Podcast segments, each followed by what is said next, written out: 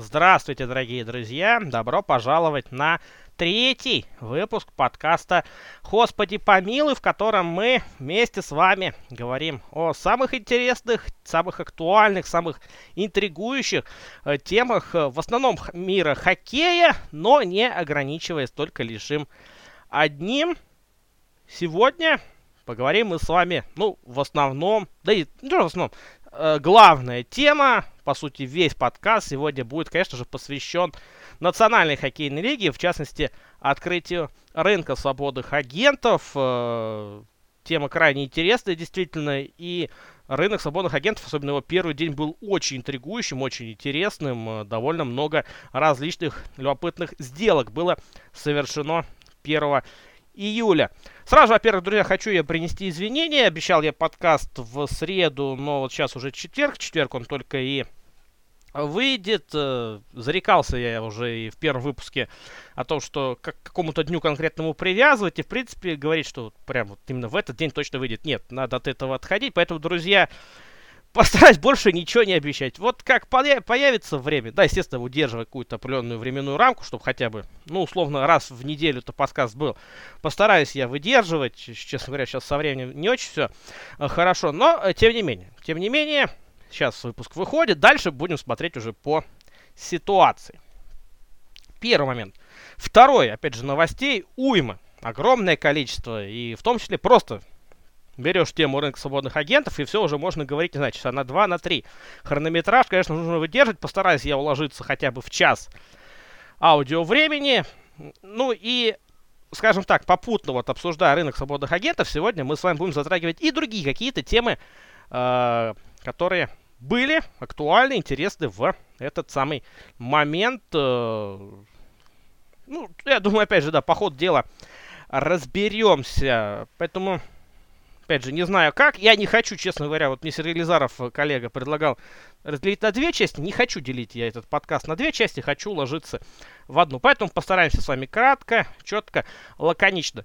Также хочу поблагодарить всех тех, э, кто оставлял свои вопросы специально созданной теме для этого третьего выпуска. Большинство вопросов, ответы на вопросы. Сегодня, думаю, мы с вами по ходу дела мы на них ответим. На те, что не ответили, э, не, на те, что не, ответить мне не удастся, да, ну просто в силу времени или, скажем так, не совсем все это будет подходить под тематику, мы поговорим в следующий раз обязательно. Об этом обещаю. Ну а пока давайте уже все, вступление есть, оно и так достаточно длинным получилось. Давайте переходить непосредственно к самому интересному, главным новостям. Подписания, переходы, Ух, это было действительно крайне забавно где-то, где-то интересно, и очень много различных тем было затронуто. Давайте начнем вот с чего. Пока еще это не совсем рынок свободных агентов, э, хотя ограниченные свободные агенты тоже, в конце концов, свободные агенты. Вот давайте, по крайней мере, их так называть. Давайте начнем вот с какой темы. С темы Vegas Golden Knights. Э, подписали они Вильяма Карлсона на 5 миллионов и 900 тысяч. Об этом мы с вами говорили так э, в прошлом подкасте. Но вот за это время э, делка состоялась. Теперь Карлсон в Вегасе остается почти на 6 миллионов. И после этого Вегас обменял Колина Миллера в Баффало. Немножко расчистив место в платежке, но по-прежнему Vegas Golden Knights э, с запасом ее превосходит. Почти на 3 миллиона долларов Вегас превышает потолок зарплат. Конечно, невиданная история. Я не представляю, что будет э, делать Джордж Макфис со всем этим, как он будет из этой ситуации выбираться, но пока, пока крайне... Понятное дело, что какие-то обмены еще будут обязательно, но я себе трудно представляю, кого-то именно сейчас можно обменять. Наверное, Коди Икина, да, наверное, это первая очередная задача. В конце концов, это центральный нападающий, это человек, который Многим клубам, я думаю, пригодится тем, особенно кто, опять же, центра ищет. Э, как раз его контракт это чуть больше 3 миллионов, почти 4. То есть, по сути, одним обменом Коди Икина можно исправить ситуацию, но, опять же, найдется ли человек, найдется ли, ну, человек ген-менеджер, да, команда, которая захочет себе Коди Икина. Не ясно, не ясно. Будем, э, опять же, следить за ситуацией. Я думаю, что, в принципе, Коди Икину может найти место, условно, Колорадо, допустим. Ну, Опять же, тему Колорадо мы с вами чуть позже затронем. Там тоже много чего любопытного произошло. В общем, Карлсон в Вегасе. Абсолютно странное подписание. Действительно, пока непонятно, на что Вегас вообще рассчитывает. Огромные у них контракты. Я вот так просто посчитал. Нападающий. от 4,5 миллионов у, у 7. У семи нападающих контракты Алекс Так, Джонатан Марчесо, Райли Смит, Вильям Карлсон, Пол Счастный, Макс Пачаретти, Марк Стоун. С ума просто сойти можно. И к этому мы еще добавляем контракты Нейта Шмидта и Ши Теодора. Двух защитников тоже по 5 миллионов плюс эти самые контракты. Действительно, Джордж Макфи пока какую-то очень странную историю делает. Состав, конечно, на бумаге достаточно силен, это мягко говоря, даже очень силен, но потолок зарплат. На что рассчитывают? Мы тут в шутку опять же, Сергеем Глизаровым предположили, что, возможно, Вегасе рассчитывают на локаут, и, и все забудут про этот а, потолок зарплат. Не отходя далеко от темы ограниченно свободных агентов, дальше еще несколько подписаний обязательно нужно отметить. Тима Майера Сан-Хосе таки удалось сохранить. Сан-Хосе продолжает находиться в очень неприятной ситуации. Сами себя они в нее загнали денег особо нет, 6 миллионов у них осталось, а еще нужно продлевать Лебенк, а еще, ну, было бы, наверное, неплохо продлить дел на Гэмбрл. Ну, Гэмбрл, ладно, черт с ним, там э, все попроще будет, э, явно в эти деньги уж они уложатся, но вот с Лебенком, да, с Лебенком, наверное, будет посложнее. Лебенк э, неплохой сезон провел, 56 очков, 82 игры, и при этом, да, у него два сезона последних, где он был крепко в основном составе, у него плюс 40 очков. А по современным меркам это миллиона 4-5 вполне может стоить. Но, опять же, отметим, да, плюс то, что Тима Майер, швейцарец, выбранный э, в свое время в первом раунде драфта, кстати говоря, очень хороший сезон провел, был одним из лучших снайперов команды, и действительно яркое выступление. Э, Майер удалось сохранить здесь, да, здесь молодец Дак Уилсон, но чего это опять же стоило? Я думаю, вы все прекрасно знаете. Опять же, это стоило Джо Павелски. Павелски не подписали. Про Павелски скажу я чуть э, позже. Что еще из ограниченно свободных агентов? Э, выделить Мюррея э, сохранил Коламбус. Два, на два года дали ему контракт на 4 миллиона долларов в год. Ну, Мюррей, опять же, да, мы знаем, что он пропустил этот сезон во многом из-за травмы. Но, тем не менее, Мюррей, в принципе, хороший атакующий защитник. Вспоминается, вообще-то человек выбирался под общим вторым номером, по-моему, на драфте. Вот так вот. Вроде и не поверишь. А вот было так. Было так, и где оно сейчас, что называется. Нет, э, Мюррей... Ну, все-таки на него, конечно, надежда есть. Я так, в принципе, прикинул, возможно, возможно, даже попытается Тартарелла поставить Мюррея в одну пару, допустим, с Владиславом Гавриком, который очень, конечно, именно надежен, в первую очередь, в плане обороны, и попытаться вот такую связку сделать. Э, по ограниченным свободным агентам также пока все. Самая любопытная тема, о ней чуть позже. Тоже, думаю, понимаете, о чем идет речь. Давайте уже переходить к непосредственно подписаниям. Подписанием на рынке свободных агентов 1 числа рынок открылся в 19.00 по московскому времени. К этому моменту уже о многих сделках было известно, причем во всех практически подробностях, с э, цифрами, с, э, со сроками. Все это было известно. И э, что получилось в итоге. Ну, давайте, раз про Коламбус сказал. Коламбус Густава Ньюквеста подписывает. Подписывает его за, ну, достаточно серьезные, на самом деле, э, деньги. Получает он контракт на 5,5 миллионов в год на 4 года. Понятное дело, что Коламбус лишился своих лидеров. По сути, три главных актива этого рынка свободных агентов, все они были в Коламбусе в этом сезоне. Но в итоге нужен был, конечно, крайне нападающий. Ньюквист хорошее ли приобретение?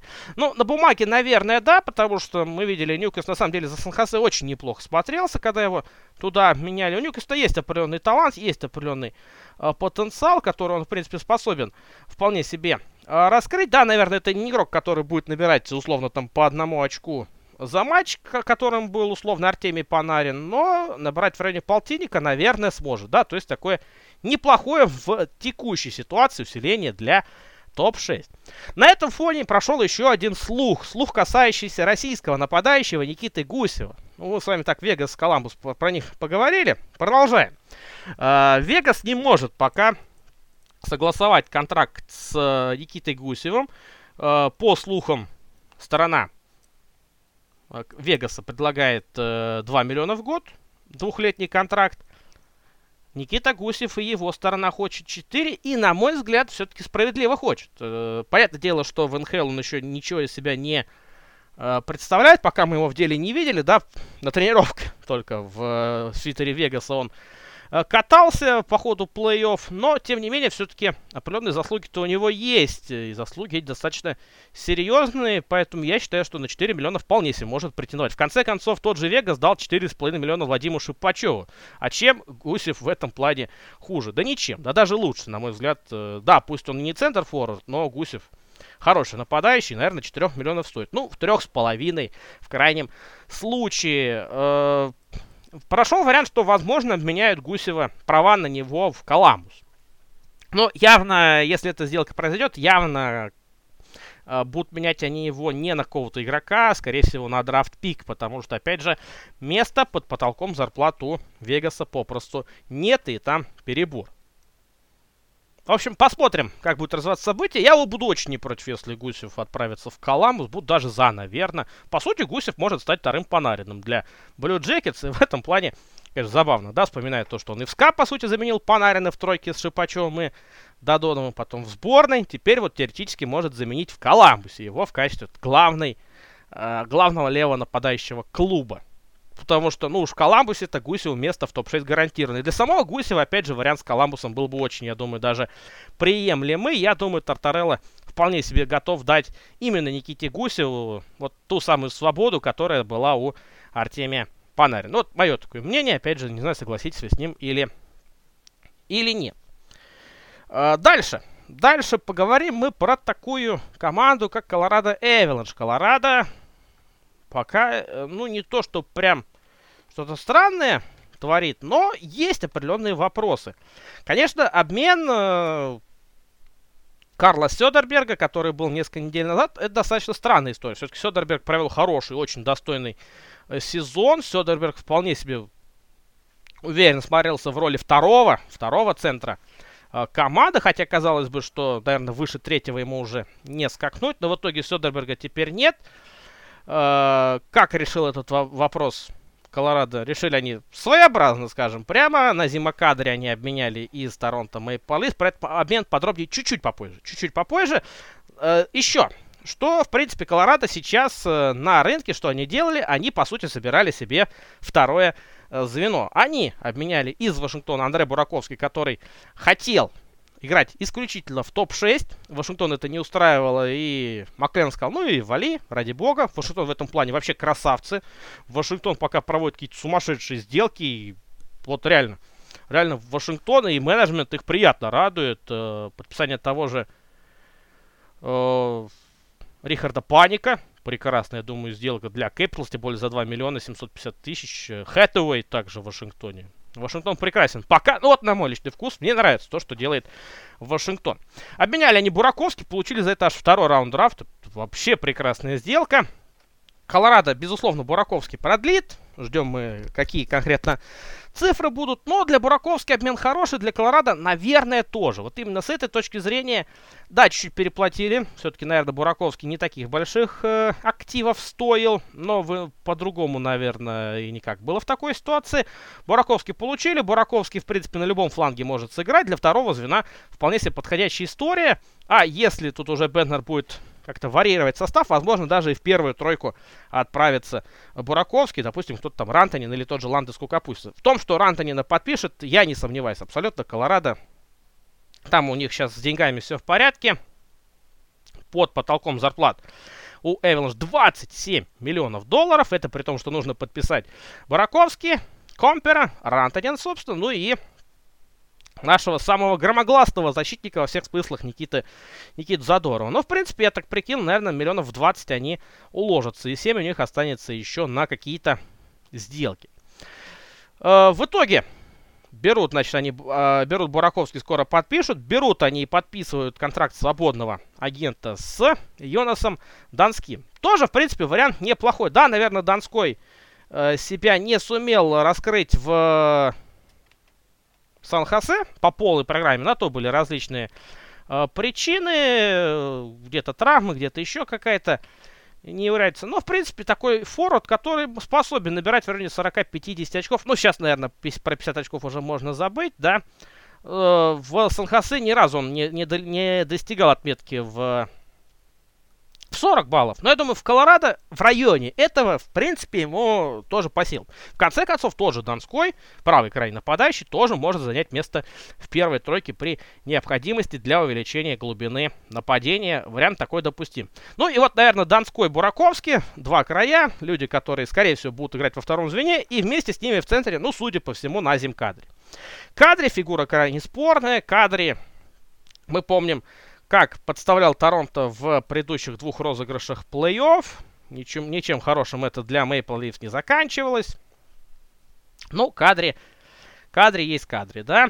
Кадре не самый чистый игрок, прям скажем, достаточно жесткий уж по-хорошему а, говоря. Ну и на зим кадре у него еще три года контракта по 4,5 миллионов. Но все-таки вот э, очень много скептических настроений на этот счет. Но вот честно скажу, вот именно с точки зрения результативности, я думаю, Кадри может дать хороший результат.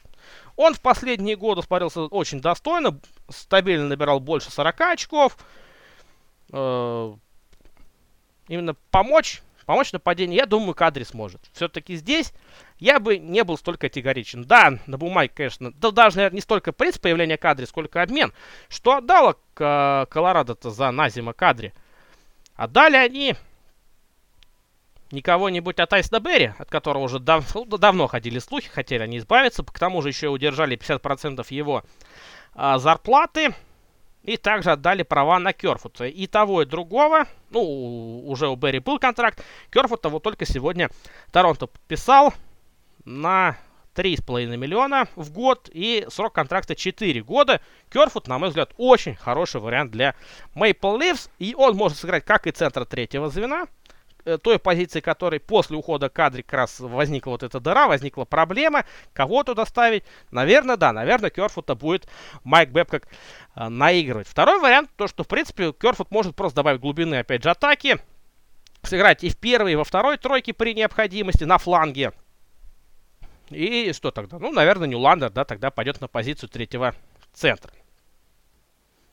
Торонто пока прекрасно работает, на мой личный вкус. Вообще обмены два последних обмена, которые были у Maple Leafs, ну, меня прям Кайл Дубас в них радует. Действительно, очень хорошие обмены.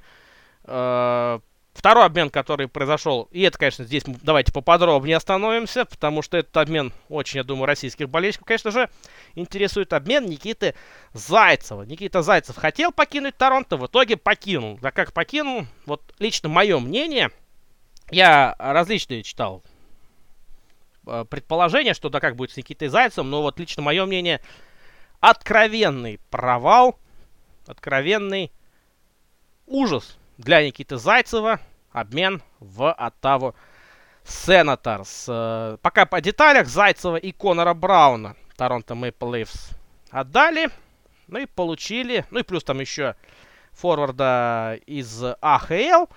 За него получили они, соответственно, за них получили Коди Сиси права. И, кстати, Коди Сиси уже подписан на один год с тем же самым кэпхитом, что и Никита Зайцев, 4,5 миллиона. И также получили они еще защитника, защитника Бена Харпера. Кстати, на мой взгляд, тоже очень хороший вариант. Вполне себе для третьей пары. Для третьей пары Харпур, я думаю, очень хорошо а подойдет э, левый защитник.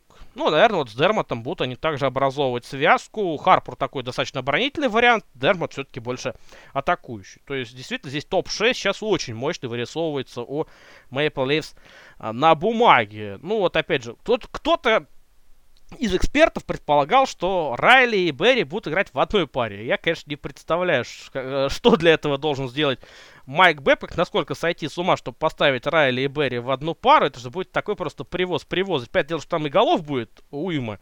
Уйма и больше, но все равно выглядит это немножко диковато. Нет, в это я не верю. Я думаю, Райли Сиси, Мазин Берри и Дермат Харпур. Вот, наверное, такой топ-6 вырисовывается очень хороший. На бумаге очень хороший. Пять дело, да, что для Торонто мы Лис, по сути, все то, что они сейчас делают, это откровенно последний бой.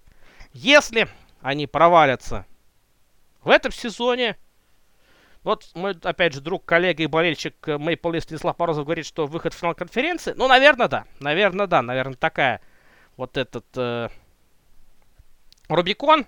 Выход в финал конференции. Хороший сезон, не выход, да. На этом, на этом наверное, Майк Бэбкок свою работу и закончит. Про Дубаса не знаю, про Дубаса не уверен. Дубас все-таки достаточно молодой кадр. И в конце концов, большая часть того, что было в Maple Leafs, это не совсем его рук дело. Но тем не менее. Тем не менее. И в этом плане, то есть вроде все здорово, вроде Торонто Maple Leafs избавляется от контрактов, кадри, того же... Ну, Браун, у него, конечно, был не очень большой контракт, но тем не менее, Браун, Зайцев, тот же самый. Но с другой стороны, подписание Керфута, подписание Сиси. 2,5 миллиона, 2,750 Берри, 50% контракта Берри остается в Колорадо. В итоге все равно никак не освобождается пространство под потолком зарплат для Мича Марнера. Сейчас у Торонто 3 миллиона 765 тысяч. Под кепкой, понятное дело, что на такие деньги, конечно же, Мич Марнер не согласится. Но посмотрим, как будет развиваться события. Переговоры идут. Э, достаточно в таком агрессивном стиле читал я инсайдерские сводки в Твиттере. Ну, наверное, все-таки договорятся. Опять же вопрос, что-то в любом случае нужно будет предпринимать. Что-то, какие-то в любом случае обмены нужно будет еще делать Кайлу Дубасу. С какой стороны они произойдут, пока не ясно. И кого обменивать-то, по сути? Реально, наверное, уже больше менять некуда. Ну, вот Юландера, если вдруг удастся скинуть, это, конечно, будет очень интересная история, но в это я как-то особо не верю. В общем, тут пока у нас все не очень понятно. Тут пока Марнер без контракта, под угрозой возможного офершита от, э, ну, наверное, Нью-Йорк Календерс прежде всего. О них говорят больше. Ну и вот так плавно давайте же к теме офершита э, переходить. Офершит, Монреаль Canadiens. Я уже сейчас хотел сказать имя, фамилия генерального менеджера, и у меня даже из головы вылетело. Марк Андре Бержевен, конечно же, насмешил Марк Андре Бержевен всю национальную хоккейную лигу, всю общественность хоккейную, офершит которого он швырнул буквально в Себастьяна Ахо, предприняв попытку подписать с ним контракт на 8,5 миллионов долларов в год. Господи ты, боже мой. Э, в чем, опять же, тут веселье? Ну, опять же, офершит э, не очень, не очень принятая история в национальной хоккейной лиге. В эру потолка зарплат там их было порядка 10 штук. Лишь один из них был удачный. Это история Дастина Пеннера. Причем привела она к тому, что чем чуть ли не подрались два ген-менеджера Эдмонтона и э, Анахайма соответственно. Офершит это контрактное предложение для свободного агента ограниченного. Ну, вот, собственно, да, как в данном случае Себастьяном Ахо. Себастьян Ахо статус ОСА имеет, и ему сделал контрактное предложение Монреаль. Пятилетний контракт на 8,5 миллионов. Э, по слухам, сторона Ахо хотела 9,5 миллионов на 5 лет. Э, Каролина предлагала только 7 э, миллионов, причем сроком на 8 лет. Понятное дело, что, что преследовал Дон Ведл. Ведл хотел, конечно, получить Ахо. Ну, минимизировав а, потери по деньгам и при этом, конечно, на долгий срок, чтобы потом не пришлось его еще раз переподписывать. Но в итоге э, офершит этот был сделан. Себастьян Аху этот офершит подписал. Начались разговоры, очень, конечно, веселые разговоры с монреальской стороны, со стороны агента. Э, ну, понятное дело, что Монреаль, ну, понятное дело, э, мы знаем, мы знаем, что Аху хочет к нам. Генеральный, генераль, э, агент Себастьяна Аха говорил, что да, да, наш клиент хочет в Монреаль, э, он под, специально подписал этот офершит, поэтому я уверен, что не так просто этот офершит будет Каролине повторить. В Монреале ждем, на 100% он туда хочет. Ну, почему говорил эти слова агент, в принципе, я понимаю. Да, это, наверное, такой был посыл небольшой к Дону Уэдлу, типа, ну ты поторопись, старичок, давай, э, время, цигель-цигель, да, время идет, подписывай уже контракт и разойдемся по-хорошему. Но э, э, всем было ясно, что этот э, офершит повторит. Дон Ведл, вообще никаких сомнений не было. Я не знаю, опять же, что Монреаль этим преследовал. То есть они, по сути, выдали контракт, который, наверное, бы присудил арбитражный суд НХЛ, если бы вот до такого дела дошло. Контрактные споры, если пришлось бы, да, уже до такой инстанции дойти клубу и игроку. Ну, а в итоге в роли арбитража выступил Марк Андре Бержевен. Не знаю, может, всю жизнь судьей хотел быть. Ну, вот, пожалуйста. Он все сделал прекрасно, да. Снова насмешил всю национальную хоккейную лигу. Каролина в итоге сохранит у себя Себастьяна Аху. Очень хорошая история. Ну, в конце концов, за 5 лет потолок наверняка еще вырастет. Так что здесь, если Аху свой уровень сохранит, для него, кстати, в этом плане пятилетний контракт будет таким хорошим, хорошим мотиватором. Потому что все-таки через 5 лет нужно будет продление на большие деньги. Безусловно, Аху захочет больше. Нужно доказать себя, показать себя, что вот я истинный лидер. Кстати, болельщики Каролины как-то это не очень хорошо приняли. Я читал тоже их э, некоторые комментарии в Твиттере, писали, что ну вот, Аху думает только о себе, э, себе на уме, э, портит лишь команду, отдайте его, не, под, не продлевайте, не знаю. Не знаю, мне кажется, это какая-то странная довольно позиция. Твиттер Каролины тоже повеселил. Э, задали они вопрос болельщикам, как вы думаете, будем ли мы повторять предложение Монреаля? И два варианта ответа. Да, на английском и да, на французском. Какой вам угодно. Ну, наверное, для болельщиков Каролины, для болельщиков Монреаля. Потому что я уверен, никто вообще не сомневался в том, что этот офершит будет повторен, и Ахо в Каролине останется. Так оно и получилось. Кроме того, Каролина подписала двухлетний контракт с Петром Мразиком. Различные слухи на этот счет ходили. Э, поговорили, что, может, Варламова подпишут как вариант на позицию первого номера. Но в итоге с Мразиком все-таки договорились. Там были определенные трудности. От Маклхини в итоге избавились. Маклхини ушел в Монреаль. Привет, Марк Андреевна Бержеведу очередной, которого, кстати, обещали отомстить за этот овершит. И владелец Карлины уже прям дал добро Дону Ведлу, как только кто-либо из свободных агентов Монреаля, э, молодых, талантливых, вот окажется в такой ситуации, кидай офершит. Правда, я не знаю, кто, в кого кидать. Ну, в Макса Дами разве что. Кстати, не знаю, будет ли Макс Дамич свободным агентом ограниченным или нет. Как-то подзабыл я эту информацию. Ну, можно, в принципе, сейчас ее уточнить. Да, да, да через год. Ну вот, все. Бойся Монреаль. В Макса Дами кинут э, офершит Каролина. Будет мстить. Будет мстить жестоко, страшно и так далее. Мразика в итоге сохранить удалось, и причем за очень хорошие деньги. На самом деле 3 миллиона 125 тысяч. По современным меркам для вратаря, который... Да, наверное, Мразик не совсем стабилен, но плей-офф провел достойный. В плей-офф был одним из главных факторов, э, собственно, такого высокого выхода, прохода Каролины, да, выхода аж в финал конференции. Мразик сделал свое дело. Контракт получил, наверное, немножко преуниженный по деньгам, но в этом, конечно, большой плюс для Каролины. Забавный факт, что его, ну, бэкап, на бумаге кажется, да и сомнений нет, да, Джеймс Раймер будет бэкапом. У бэкапа cap hit даже чуть выше. 325 против 3 400. 3 миллиона 400 тысяч у Джеймса Раймера. Дальше. Идем.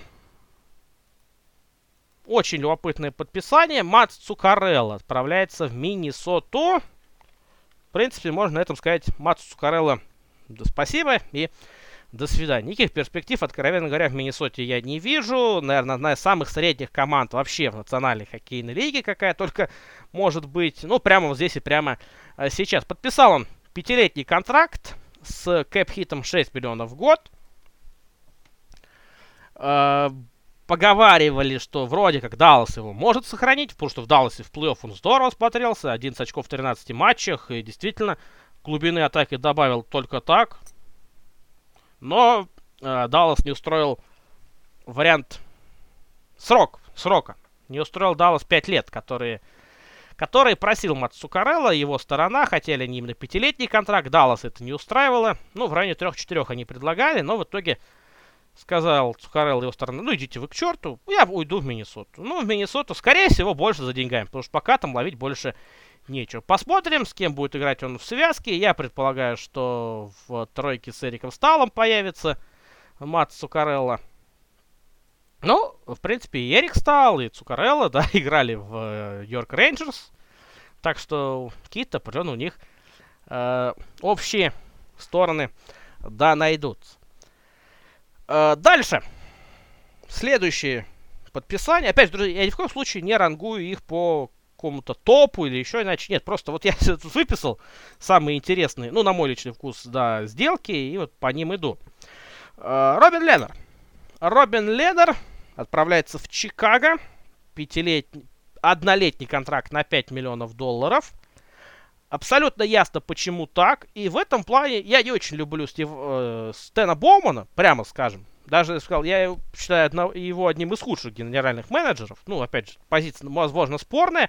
Все-таки при нем и три Кубка Стэнли было. Но, вот лично мое мнение, Стэн Боуман, ну, так себе, бездарь, откровенно, особенно по э, подписаниям свободных агентов. Но здесь я должен признать, э, с Леннером, на мой взгляд, очень хорошая сделка, потому что сейчас Сейчас очень такой сложный вопрос, сложная история. Вратарская позиция в Чикаго имеет определенные проблемы. Кори Кроуфорд, на которого сделалась огромная ставка. Кори Кроуфорд ломается, ломается в последние несколько сезонов, э, ломается безбожно, постоянно, различные травмы. Жалко, конечно, Кори Кроуфорда, который очень круто смотрелся, особенно в плей-офф победных, вот в двух э, в сезоне, соответственно, 13 года, да, и 15-го. Ну, что поделать, да, вот травмы не, не, уж, не прошли мимо Кори Кроуфорда. У Кроуфорда заканчивается контракт следующим летом. Соответственно, сейчас такой определенный кастинг будет вратарский в Чикаго. Кроуфорд против Леннера.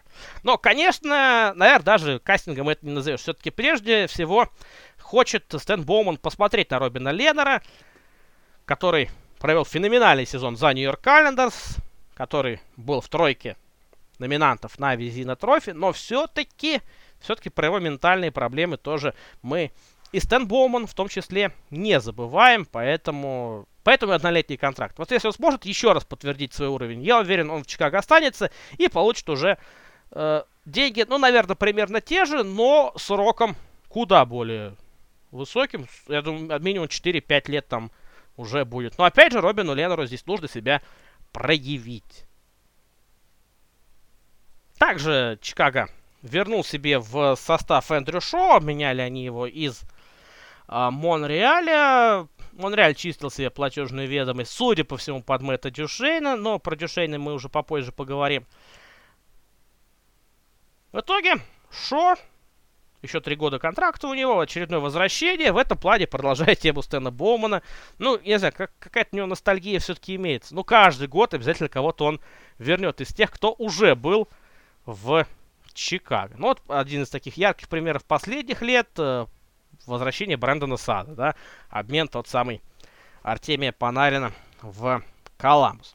Не уходя далеко от вратарской темы, так, точнее даже темы Нью-Йорк Аллендерс, потому что как раз Робин Леннер с Аллендерс не продлился, Аллендерс покинул, но Аллендерс, на мой взгляд, нашли очень хороший вариант замены. Правда, тут есть вопросы по срокам, но опять же давайте поподробнее. Подписали они Семена Варламова.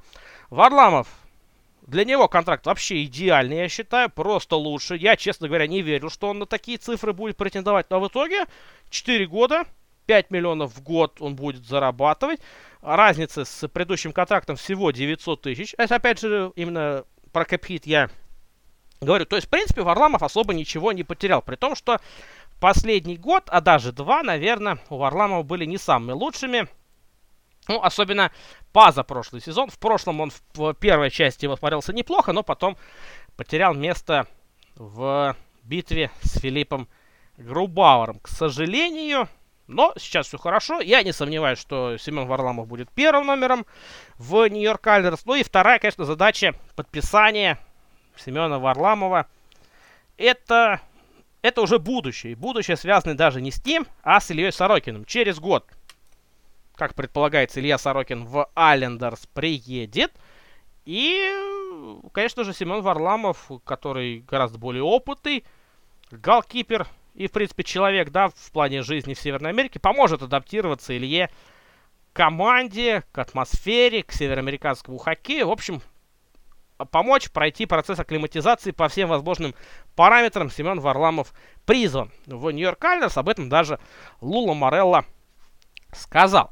Кроме Варламова, Нью-Йорк Айлерс все-таки сохранили Андерса Ли. 7 миллионов. Ну, не знаю. Не знаю я, откровенно говоря. Все-таки Ли достаточно, на мой взгляд, зависимый нападающий. Ему нужен хороший центр. Ну, вот условно будет он играть с э, Мэтью Барзалом, которого, кстати говоря, нужно через год будет продлевать. Тогда да. И при том все равно, ну, кажется, наверное, что многовато. Хотя, с другой стороны, вот опять же многовато. То есть Ли явно претендовал на эти 7 миллионов по современным рыночным тенденциям. Нужно ли было сохранять Андерса Ли, Нью-Йорк Айлендерс? Ну, честно, не знаю. Но сохранили. Сохранили, ладно, быть, быть посему. 7 миллионов на 7 лет. Андерс Ли. Ну вот, зато капитана, по крайней мере, у себя оставили. И на том спасибо. Дальше идем. Какую бы еще тему я хотел затронуть? Давайте немножко уйдем в сторону от э, конкретных подписаний. Э, хочу я затронуть тему одной команды, потому что здесь вопрос был.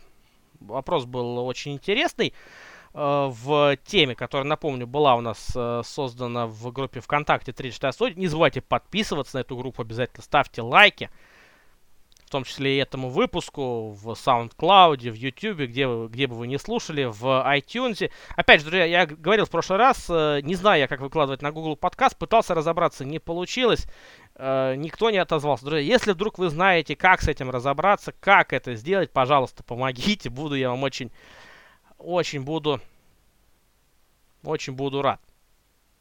Вот, и, собственно, такой был вопрос. У какой команды межсезонье будет самый революционный?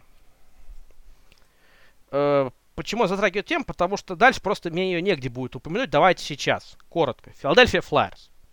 Филадельфия Флайерс прямо сейчас, ну, прям, ну, реально творит большие вещи. Филадельфия реально ей надоело быть где-то вторым-третьим эшелоном, бороться в луч... за плей-офф. В лучшем случае, да, выходить, но вылетать в первом раунде. Филадельфия пошла всерьез и надолго. Филадельфия берет на пост главного тренера Алена Виньо, при этом у него там очень серьезный тренерский штаб, это Майк Ео. Как бы мы, да и я в том числе не относились к Майку Ео, все-таки специалист по защите это очень достойный, очень сильный. Ну и Мишель Терьен.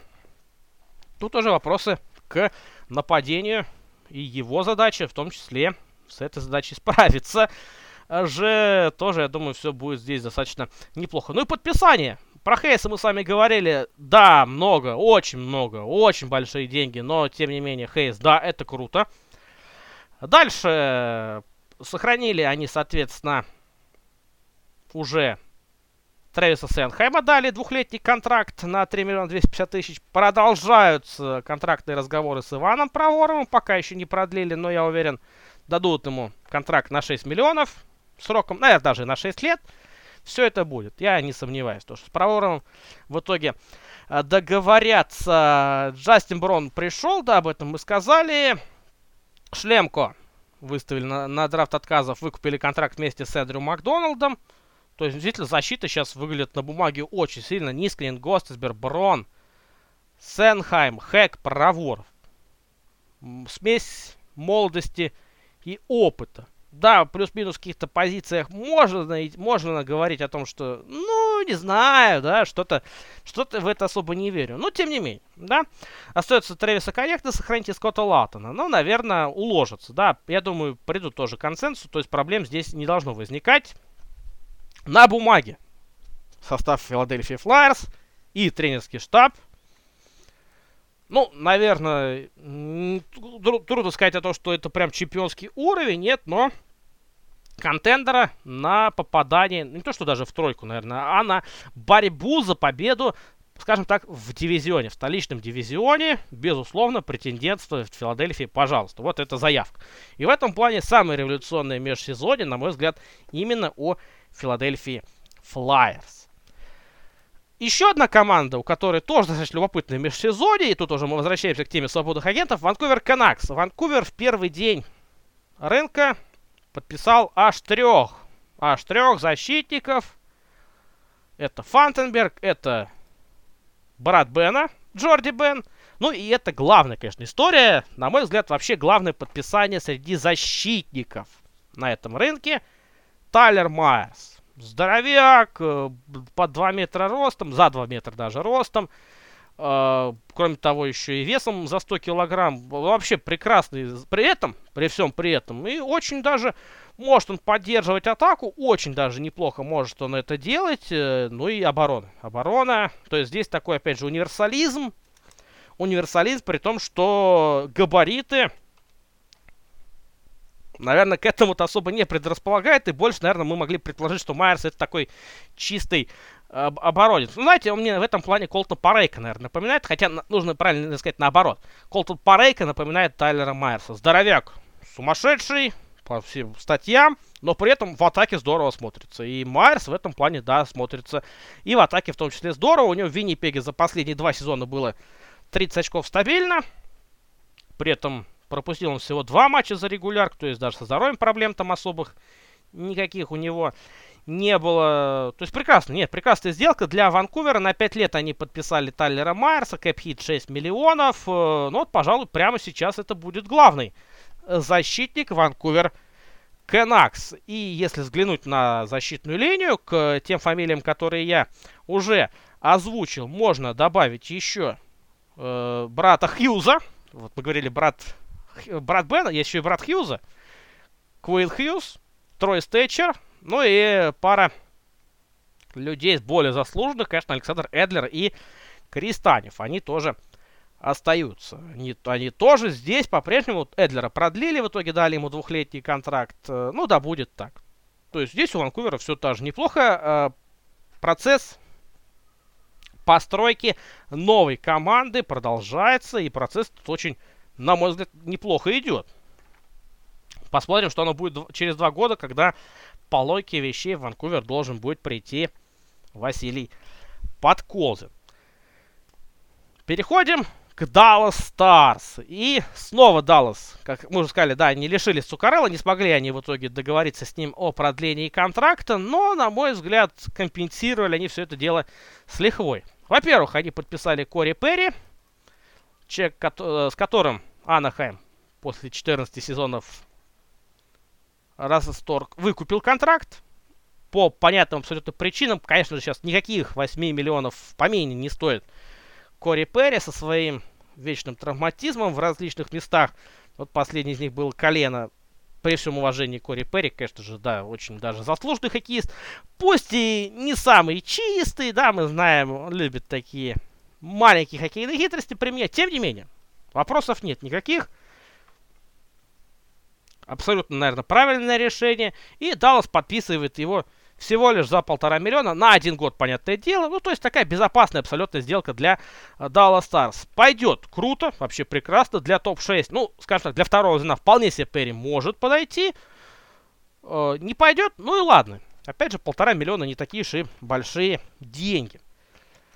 И тут уже второй момент, и, наверное, куда более любопытный. Джо Павелский. Э, я не буду сейчас выбирать выражение. Просрал Джо Павелский Сан-Хосе из-за своей идиотнейшей просто компании. 11 миллионов с половиной дать Эрику Карлсу. Я до сих пор не понимаю, каким нужно быть гением, чтобы такое сделать. Ну ладно.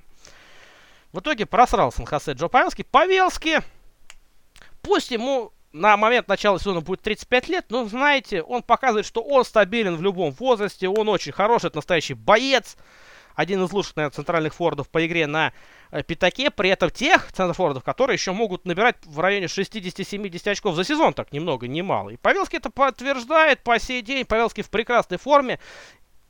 Павелский, безусловно, один из, наверное, двух главных центров на этом рынке свободных агентов был. В итоге Даллас просто, ну, шикарную сделку для себя сделал. Ш, э, да, может быть, 7 миллионов покажется многовато, но я думаю, нет. Нет, я думаю, 7 миллионов это ровно вот та цена, за ко э, которую отдать за Джо Павелски было вполне себе закономерно.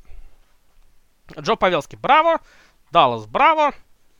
Снова, мы знаем прекрасно, да, конечно, главная проблема Далласа это глубина нападения подписанием Джо Павелски эта проблема очень серьезно решается. И опять же берем мы в расчет Кори Перри, который вполне может сыграть в одной тройке с Павелски, и Роупи Хэнс. Финн, который провел великолепно э, последний розыгрыш плей-офф. Вполне себе, опять же, тройка Хинс, Павелски, Перри. На бумаге. чудесная история, чудесная. В этом плане Даллас красавцы. Даллас укрепляет свои позиции в вопросе фаворитизма. Кроме того, кроме того, подписали они еще и Андрея Секеру, которого э, не, за несколько дней до этого выкупил Эдмонтон. Подписали они его на один год с зарплатой миллион 500 тысяч. Хорошая сделка. Ну и я думаю, вы все прекрасно знаете, Валерия Нечушкина выкупили. Его контракт. В этом давайте объявим рубрику «Безголевое чутье». Рубрика «Безголевое чутье» посвящена Валерию Нечушкину. Нечушкин не остается в Далласе. Хочет он очень остаться в национальной хоккейной лиге. И тут я опять же с Сергеем Глизаровым согласен. Да, да, это хорошее стремление. Но, честно говоря, не верю я, что он там останется. Кому Валерий Нечушкин нужен? Ну, вот по-хорошему. Тем более после такого, мягко говоря, веселого сезончика. 0 голов, 0 штрафных минут за 57 матчей. Не верю. Вот честно не верю я, что Валерий Нечушкин останется в лиге. Наверное, в ЦСКА все-таки он появится. Хотя и Смонтович отекивается, говорит, да господи, о чем вы говорите. Ну, может и не в ЦСКА, может обменяет его права в трактор. Трактор очень интересовался Валерием Нечушкиным. Может быть, туда. То есть все-таки я в вопросе Нечушкина склоняюсь ближе именно к возвращению в КХЛ, чем к продолжению его карьеры в Национальной хоккейной лиге. Очень жал. Очень жалко, очень, я бы сказал, даже прискорбно, что так произошло. Ну, что поделать. Дальше. Ко второму центру переходим. Из главных топов Мэтт Дюшейн в Нэшвилле. Нэшвилл снова предпринимает попытку найти второго центра под, Джо, э, под Райна Джо Хэнсона. Вот э, с Банина не получилось. С Турисом не срослось. При этом эти же люди в клубе-то никуда не делись. Они, судя по всему, в третьем-четвертом звене будут играть. А вот теперь Мэтт Дюшейн. Конечно, с Мэттом Дюшейном, как кажется, шансы на успех куда более велики. Прежде всего, в первых, в плане находки центрального нападающего для, для второго звена. Ну и во-вторых, в принципе, да, снова увеличить свои шансы на, ну, как минимум, на выход в финал Кубка Стэнли, давайте скажем так. Потому что Нэшвилл по составу все равно это одна из лучших команд Запада прямо сейчас. Дюшейн прекрасное подписание. Я считаю, что несмотря на, возможно, некоторую нестабильность, все равно Дюшейн может сжечь. Вспомните, опять же, плей-офф за Коламбус. Вот яркий пример. В регулярке очень так э, уныло, скажем так, смотрелся Дюшейн за Blue Jackets. Но как только наступил плей-офф, сразу же, ух, ух, выдал он, конечно, выступление очень высокого, очень достойного уровня. 10 матчей, 10 очков, 5 плюс 5, и при этом даже, даже не в очках дело, а именно в игре. Именно в том качестве игры, которое давал Дюшейн, оно было просто феноменально. Дюшейн, браво. Я лично считаю, что отличная сделка для Нэшвилла. 8 миллионов, да, но об этом мы и говорили. 8-9 миллионов примерно он стоит, но вот 8 получили. Отличная сделка. Прекрасное подписание для Нэшвилла. Я еще раз повторюсь. На Дюшейна претендовал Монреаль, но кто ж поедет в Канаду с 50% налогом, когда есть Теннесси, где только нужно налог штата платить 39%, при этом нет налога вот именно штата Теннесси. В Канаде бы ему и 50% облапошили, еще бы и с Марком Андре Бержевеном познакомили. А надо ли это Мэтту Дюшейну? Да, наверное, наверное, не надо. Так что все здорово у Мэтта Дюшейна сложилось. Дюшейн оказывается в Нэшвилле. Обмен Субана в итоге возымел очень даже хорошие плоды. Не зря место под потолком зарплат чистили. И Нэшвилл снова, да, у нас в статусе одной из главных команд западной конференции. И этот статус по обменам Дюшейна только, подписанием Дюшейна только лишь подтверждается. Ну и уже переходим мы к главным светочам, людях, о которых писали где только можно и где только нельзя. И, конечно же, ну куда без них? Ну, с другой стороны, и мы об этом говорили. Да и, понимаете, об этом говорили ведь не только российские СМИ, ну и в принципе СМИ э, хоккейные, заокеанские, ведь по сути тоже они ставили Панарина Бобровского в топ, ну в топ-3 обязательно, главных э, активов. Понятное дело, что да, это были главные активы рынка свободных агентов. В итоге, не увидим мы Панарина и Бобровского в ближайшее время в одном клубе. Опять же, кто знает, чем там все повернется, может опять кто-нибудь кого-нибудь обменяет. Но пока так, пока так. Сергей Бобровский как и предполагалось, отправляется во Флориду на 7 лет, 10 миллионов долларов. Второй вратарь по зарплате после Кэрри Прайса. прекрасная сделка для Сергея. Я абсолютно очень рад, очень рад за Бобровского. Да, защита Флориды на бумаге выглядит не самой лучшей историей. Пусть они подписали еще Антона Строльмана. Кстати, Строльман это, на мой взгляд, тоже очень достойный э, вариант для Флориды. Ну, с другой стороны, в конце концов, у Флориды есть Джерри Кёневиль. Кёневиль, один из лучших тренеров современности, вне всякого сомнения. Кёневиль, я думаю, сделает за пару сезонов из этой команды, ну, ну скажем так, э, боеспособный коллектив, у которого будет потенциал выхода в плей-офф как минимум до второго раунда. Ну, для начала так. Дальше уже может быть все что угодно. Есть Барков, есть Додонов, Юбердо, пожалуйста, все они есть. Хоффман прекрасный сезон провел, у него еще год контракта остается. Бретта Коннелли подписали на 3,5 миллионов. Тоже неплохой нападающий, в топ-6 может сыграть, ну или на крайнях в третьем звене. А Чиари подписали из Бостона. Здесь, тоже, вот это хорошее усиление именно для обороны прежде всего. Но опять же, все-таки в конце концов 10 миллионов долларов в год платят вратарю, который должен тащить команду вообще без защиты. В принципе, вот в этом его задача и заключается. Рад за Сергея. Дай бог, чтобы все хорошо у него получилось. Ну и дальше уже про Артемия Панарина. Уже как только ему тут Нина высказывали. Каблук. Повелся. Нет своего решения. В итоге ведь Панарин даже пошел на понижение зарплаты. Потому что Аллендерс предлагали вместе с Денвером 12,5 миллионов в год. Колора... Коламбус за сутки до открытия рынка сделали последнее предложение на 12 миллионов. Ну, правда, наверное, и сам Кек Калайнин особо-то не был, не верил в то, что на это предложение Панарин согласится. Он и не согласился в итоге. Флорида как-то отпала, на самом деле. Даже никаких конкретных предложений от Флориды в последний день не поступало. Ну, видимо, Флорида уже поняла, да, что им здесь ничего не светит. В итоге Панарин, ну, в принципе, было ясно, да, что Нью-Йорк. Вопрос какой? Но выбрал все-таки более статусный более звездный с точки зрения позиционирования, с точки зрения истории клуб э, Нью-Йорк Рейнджерс, да, а не Нью-Йорк Айлендерс. И все-таки здесь я на стороне Панарина. Айлендерс, безусловно, команда контендер, команда, в которой есть... Э, хотя как контендер? Все-таки тоже так громко, наверное, будет сказано. Вообще, столичный дивизион сумасшедший какой-то вырисовывается в этом году. Я боюсь предположить, что будет дальше. Но э, в итоге Панарин оказывается в Рейнджерс. Да, ему претендовать здесь будет не на что. Айлендерс э, явно в этом плане команда, которая прямо сейчас готова к большим свершениям. Может быть и не выигрышу Кубка Стэнли, но, по крайней мере, ну, условному выходу в финал конференции, как вариант. Вполне такая история может быть. Э, нет, нет, ничего не меняется. Айлендерс особо никак не изменились. По сути, та же самая команда, что была и в прошлом сезоне, будет и в нынешнем, да, за исключением того, что теперь будет в воротах не Ленар играет, а Варламов играет. А так, все то же самое. при этом, при этом, Рейнджерс, да, им явно ничего не светит ни в этом сезоне, ни, наверное, в следующем сезоне. Но, с другой стороны, молодая команда. Может, что-нибудь да получится в итоге. Плюс, опять же, огромная российская диаспора в клубе. Панарин, Наместников. Бучневич, которого, правда, нет контракта, и не факт, что он его продлит, но пока будем иметь в виду его а, тоже. Георгиев, Шестеркин, э, Кравцов, Рыков, семь россиян. Это, в этой теме уже тоже много говорилось. Э, самый русский клуб НХЛ сейчас это Нью-Йорк Рейнджерс.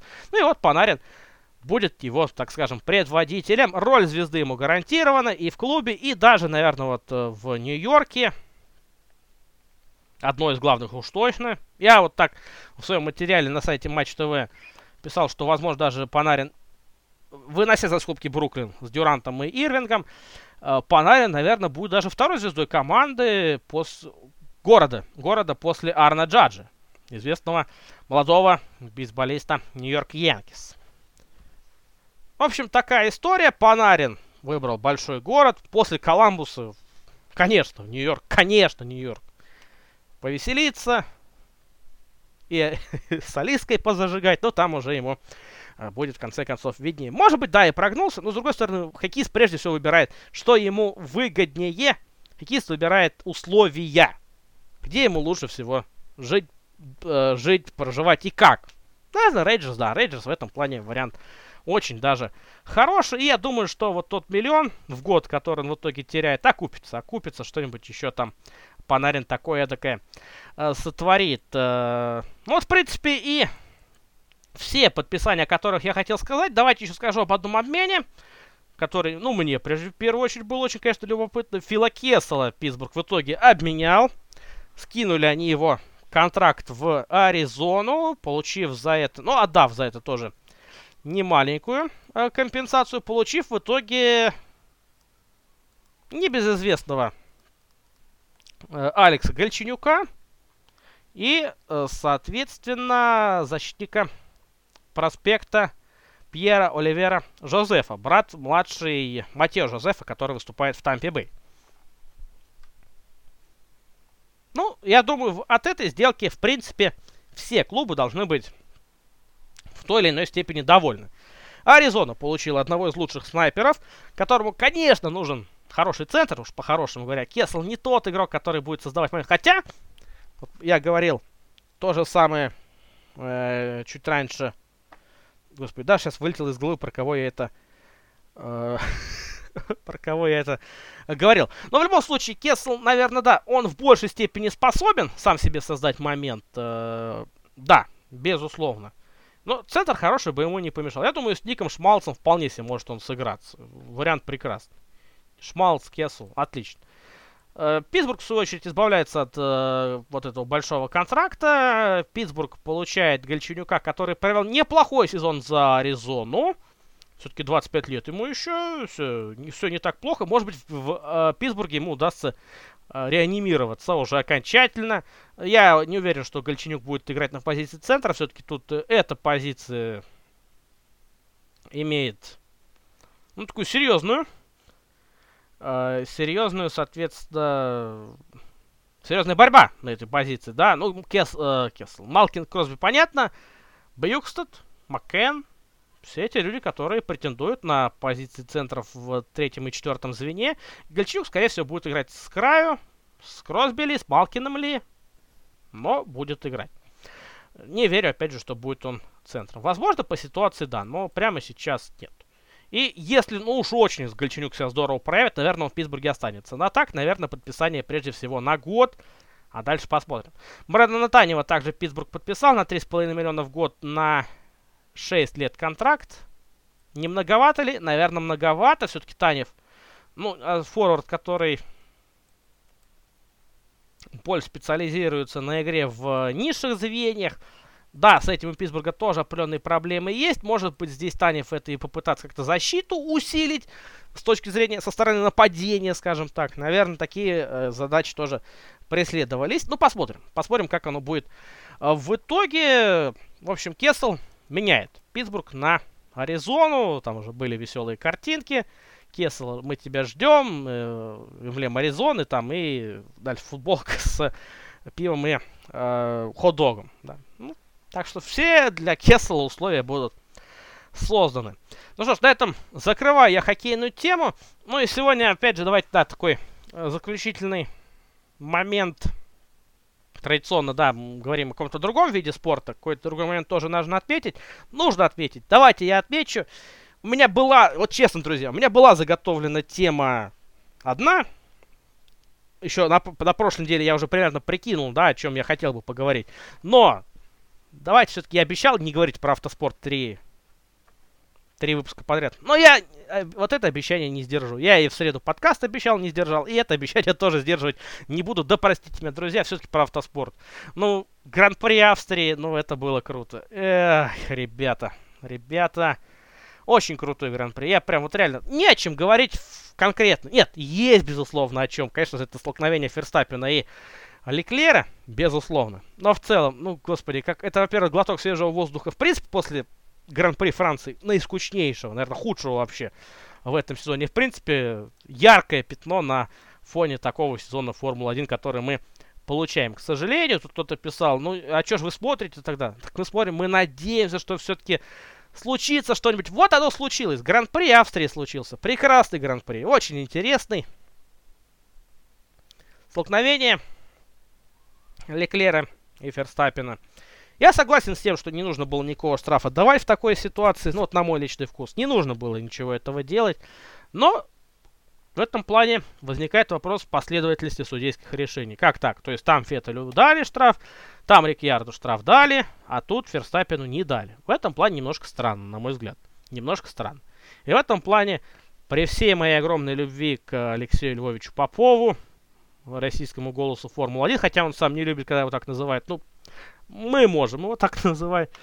Вот его позицию я не понял. То есть э, он про момент с Феттелем и про момент с Рикьярдо говорил, я судей прекрасно понимаю, почему они так поступили, и, наверное, это было решение правильное.